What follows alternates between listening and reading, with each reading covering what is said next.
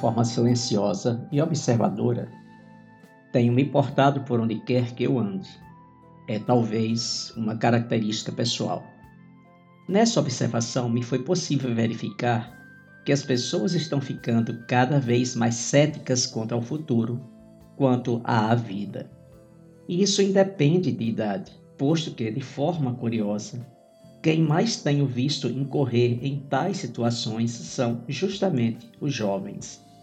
É lamentável isso, posto que tal fato é bem certo fruto de ansiedade, que se produz por falta de fé, sendo esta a certeza de coisas que se esperam, a convicção de fatos que não se veem, segundo o autor do livro bíblico de Hebreus, em seu capítulo 11, versículo 1.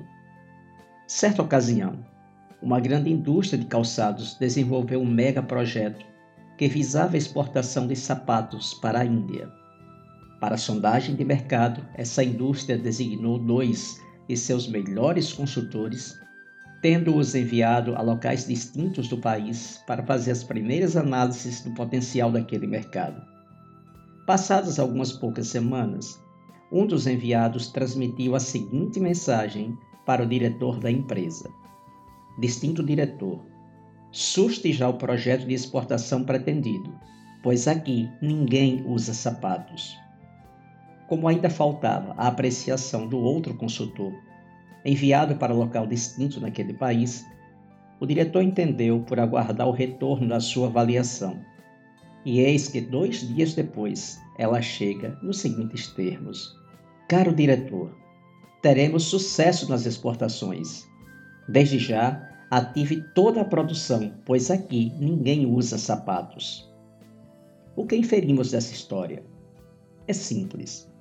Ela nos mostra a diferença entre aquele que alça voo como águia e aquele que busca voar como a galinha.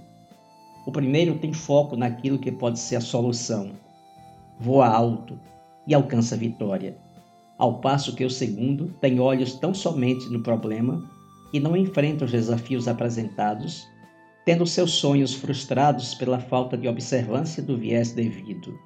Este não voa, mas tem apenas um ensaio. Cabe ora a você se decidir quanto a observar o problema ou a sua solução. O efeito disso é o traço do seu destino.